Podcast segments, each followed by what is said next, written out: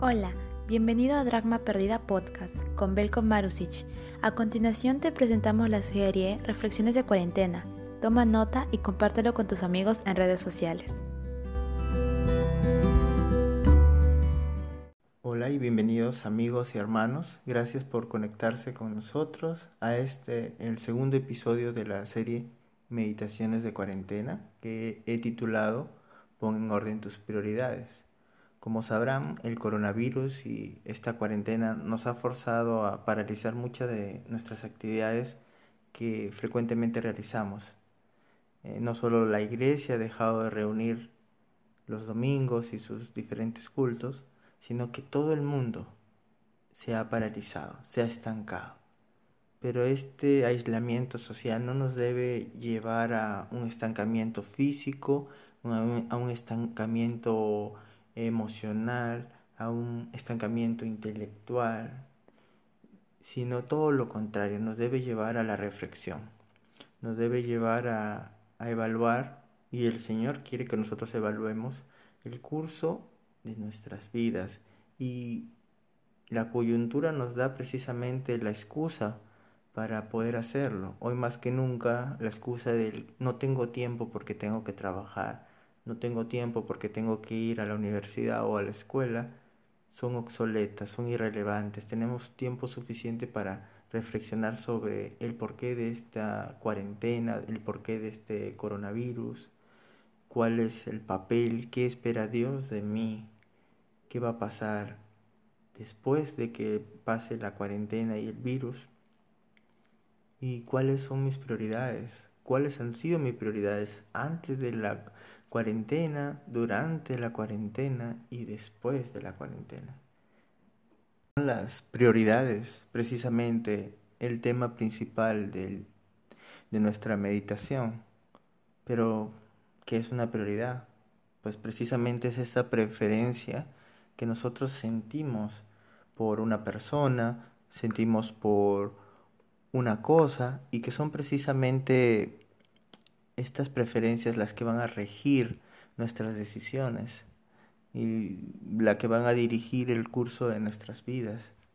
Entonces, lo que pasa es que muchas veces valoramos en sobreestima cosas como nuestra familia, el trabajo, la carrera, el dinero, las posesiones, y a menudo no, no lo hacemos muy bien cuando se trata de las cosas de Dios. Nos hemos concentrado muchas veces en nuestras propias necesidades y no en lo que Dios espera de nosotros.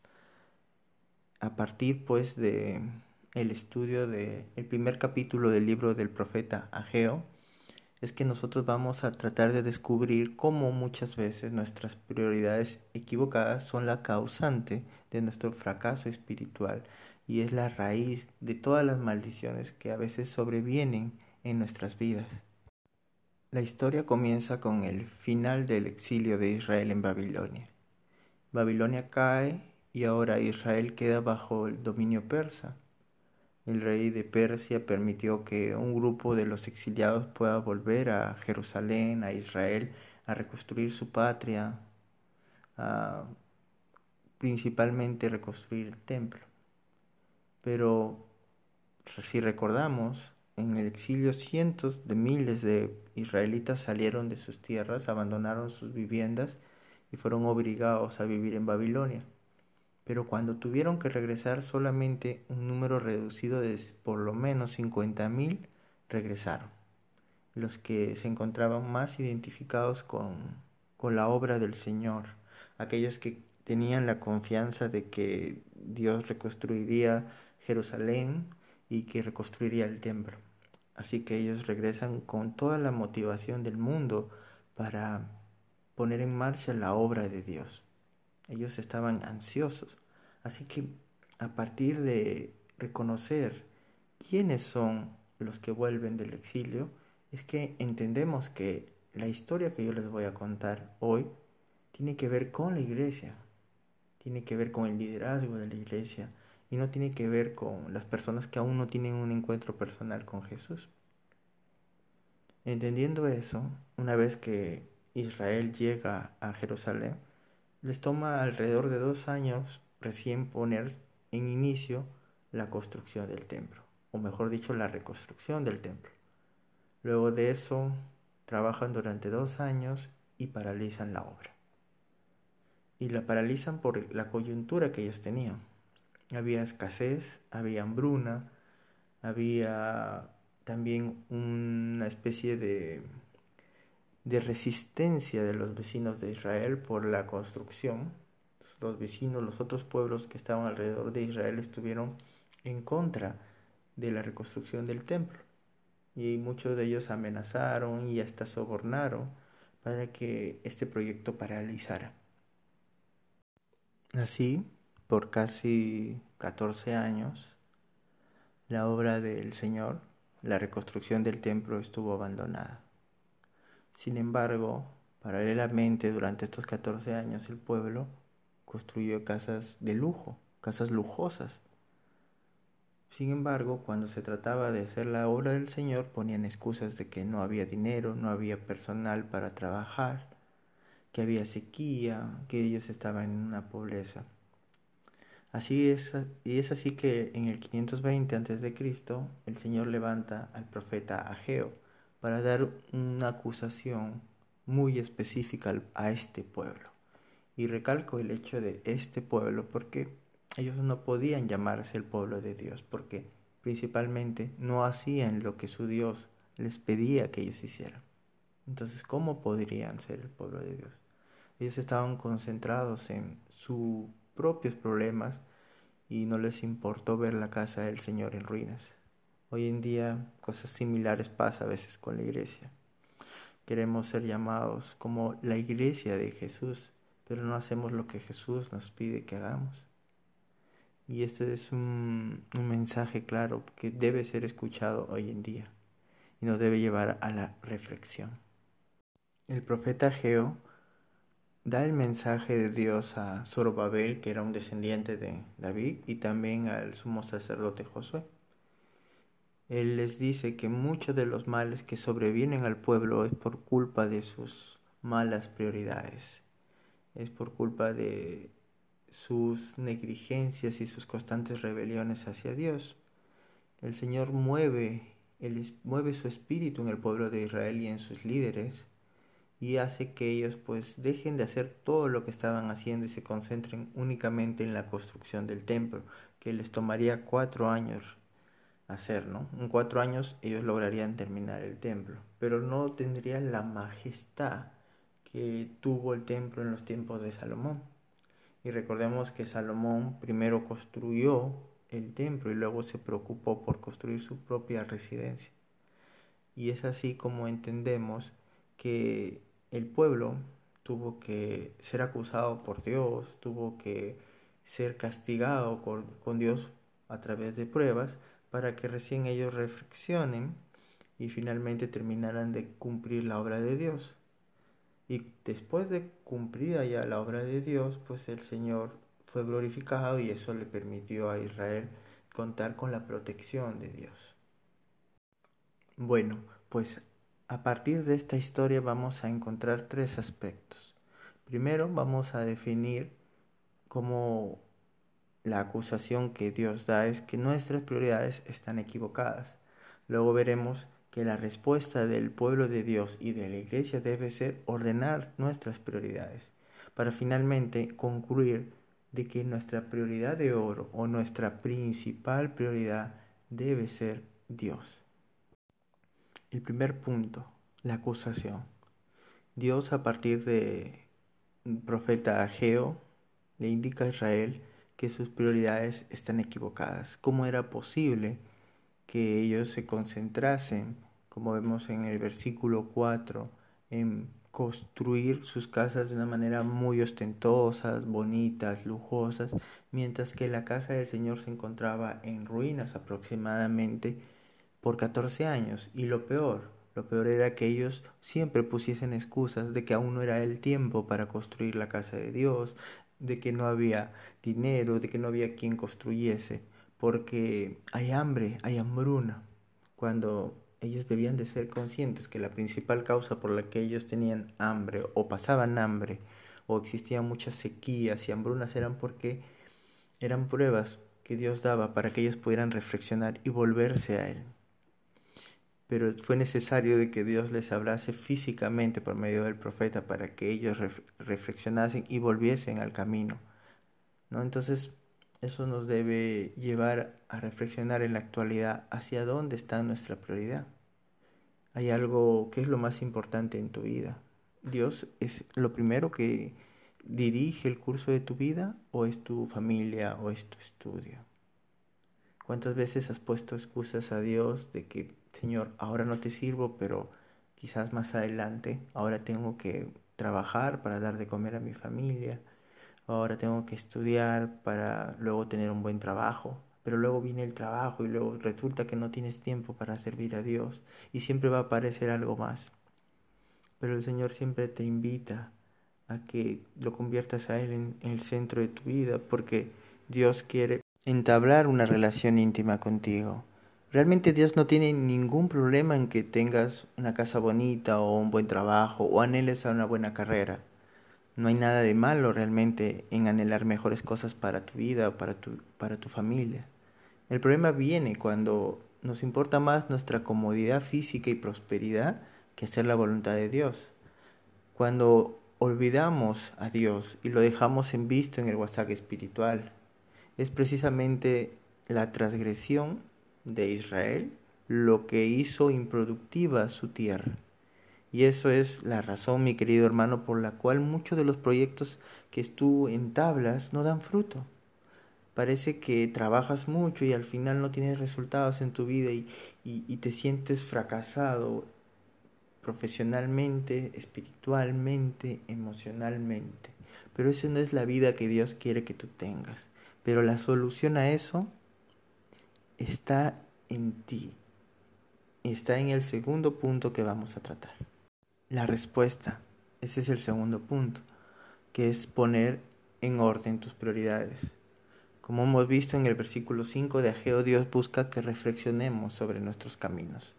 En pocas palabras, Dios espera que tú pongas una mano en tu corazón y que examines el rumbo de tu vida.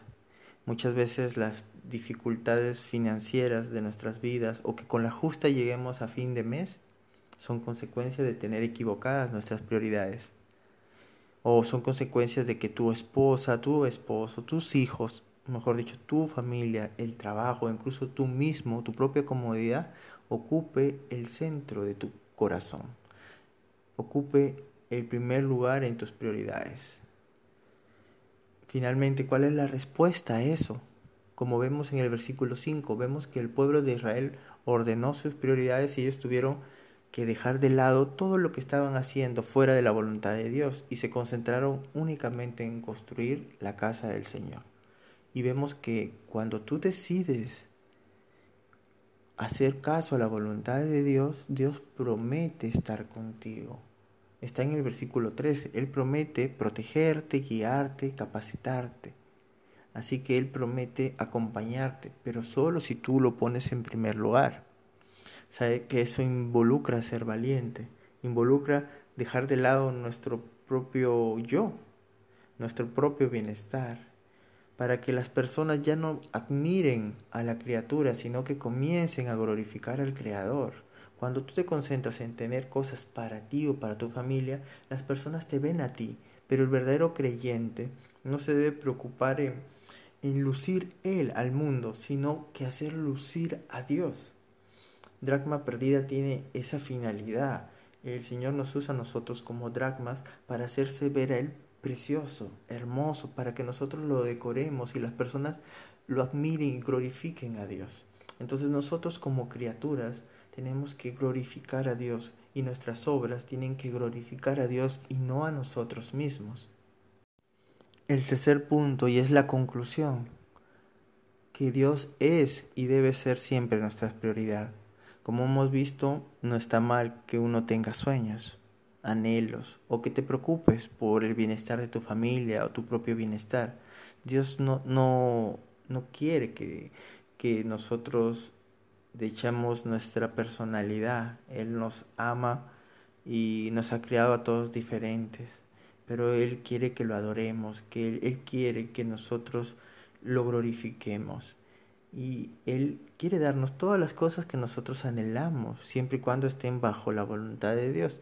Pero Él lo que quiere es que siempre Él sea nuestra primera opción. Es decir, que si tú tienes que elegir alguna vez en tu vida o en algún momento de tu vida entre hacer algo para ti y hacer algo para Dios y ambas son contradictorias, tú, si eres un creyente genuino, debes escoger por sobre todo siempre a Dios. Entonces la Biblia, como les dije, está llena de ejemplos de hombres y mujeres que establecieron mal sus prioridades y tuvieron que pagar las consecuencias. Vemos que Israel tuvo que pasar por casi 14 años las consecuencias de tener hambrunas y sequías y problemas y guerras por no hacerse caso, no hacerse cargo de la casa de Dios. En el Nuevo Testamento podemos encontrar otra historia, un ejemplo de dos hermanas, Marta y María, que lo podemos encontrar en Lucas en el capítulo 10, de los versículos del 38 al 42. Vemos que Marta y María invitaron a Jesús Marta se dedicó a las labores del hogar, al barrer, a limpiar, a cocinar, a atender probablemente a los discípulos, a Jesús. Y obviamente estaba agotada, cansada. Y ella estaba concentrada en hacer las cosas. Y que el Señor vea, wow, cómo Marta está limpiando todo, es una buena persona. En cambio, su hermana María estuvo todo el tiempo sentada a los pies de Jesús, escuchándolo. Marta llega a reclamar al Señor Jesús y le ordena que le diga a María que le ayude. La respuesta de Jesús fue inesperada. Dijo, Marta, Marta, y yo siento que hay algo de compasión en la respuesta de Jesús. Porque Jesús siente compasión por nosotros cuando nosotros cerramos en nuestras prioridades cuando nos equivocamos, cuando realmente no vemos lo importante de las cosas. Y eso es lo que pasa con la mayor parte de nosotros. Estamos cegados. No vemos lo que realmente importa en el mundo, nos concentramos por lo material, por lo visible, por lo tangible. Y lo que realmente importante, eso es lo que nosotros ignoramos. Si yo hoy en día invitase a Jesús a mi casa, lo menos en lo que me preocuparía sería en limpiar mi casa, en ponerme a barrer, en irme al mercado a comprar las cosas para el almuerzo, porque estaría interesado en escuchar a Jesús, a mi Señor, a mi Dios. No tiene nada de malo limpiar la casa, no tiene nada de malo cocinar, no tiene nada de malo que tú te preocupes por hacer esas cosas, porque son importantes. Pero el punto es que cuando tienes que elegir entre hacer eso y estar con Dios, tu respuesta siempre debe ser estar con Dios. Así que el Señor le dice a Marta que Marta para constantemente preocupándose por muchas cosas. En su cabeza están todas sus necesidades y todas sus preocupaciones, pero que solo una cosa en la vida es necesaria, y esa fue la que María escogió, que era permanecer en Dios, permanecer en nuestro Señor Jesús. Vemos que nosotros muchas veces actuamos como Marta. Queremos exteriormente lucir que tenemos una relación con Dios, pero en el interior nuestra mente no tiene fe ni confianza en Jesús. Aún no nos, no nos entregamos por completo a, Jesús, aún tenemos miedo de, que no se satisfagan nuestras propias necesidades económicas. Nos arriesgamos a veces a, a no servir a Jesús, a servir a Dios, porque decimos no tengo tiempo, no tengo dinero, tengo que trabajar para dar de comer a mi hogar. Y dejo de servir a Dios porque priorizo mi vida y las necesidades de mi familia en vez del servicio a Dios. En estos tiempos de cuarentena hacemos lo mismo, cada uno prioriza por su propio hogar, cuando deberíamos después priorizar por el hogar de nuestro prójimo, por nuestra iglesia. Vemos que Israel viene de un exilio de 70 años. Nosotros experimentamos un alejamiento de la iglesia de posiblemente un mes, no sabemos si más. Pero luego de eso tendremos que ir a reconstruir la iglesia. Una iglesia que no debe ser la misma, tiene que ser distinta, tiene que ser mejor que cuando empezó la cuarentena. Pero para ello nosotros debemos no solamente decir que cada quien vaya por su lado, cada quien salva a quien puede. No, no debemos tener ese egoísmo, debemos de preocuparnos por la iglesia y luego sabemos que Dios va a encargarse de suplir nuestras necesidades, que es lo que finalmente nuestro Señor Jesús nos enseña en Mateo en el capítulo 6, en el versículo 33 durante el famoso Sermón del Monte. Él dice que nosotros debemos de buscar primero la gloria de Dios y su justicia. Es decir, que nosotros tenemos que seguir esa orden de Jesús, porque el verbo buscar viene del griego seteo, que es un, verbo imperativo auristo, que es decir, una orden puntual, algo que tú tienes que hacer inmediatamente y que lo tienes que hacer de una manera definitiva. No se trata de comenzar a buscar a Dios, no, sino que tú tienes que buscar a Dios y de una manera muy decidida, sin mirar atrás. Siempre debes de buscar que sea Dios tu prioridad. Dios es tu prioridad. Y si no lo estabas haciendo, pues es el momento de que ordenes tus prioridades antes que sea demasiado tarde. El mensaje del libro de Ageo y el sermón del monte de Jesús es bastante claro. Dios es y debe ser siempre nuestra prioridad máxima. Nuestra búsqueda de Él es una lucha constante por hacer su voluntad y debe ser nuestra principal directriz, aquello que dirija nuestras vidas, más en estos tiempos de prueba, más en tiempos del coronavirus.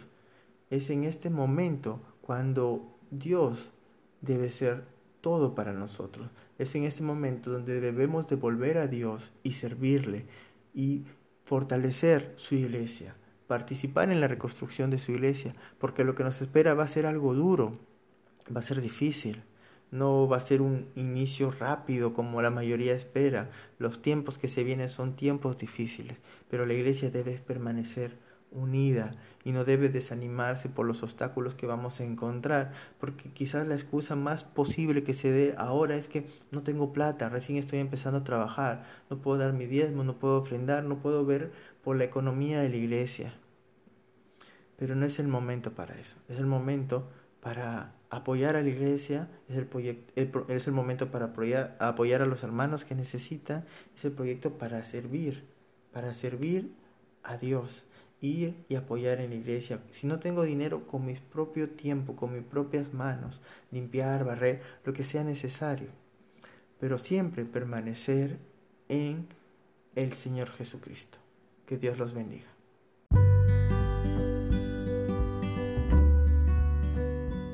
Gracias por conectarte con nosotros y esperamos que este podcast haya sido de bendición para tu vida. Hasta la próxima.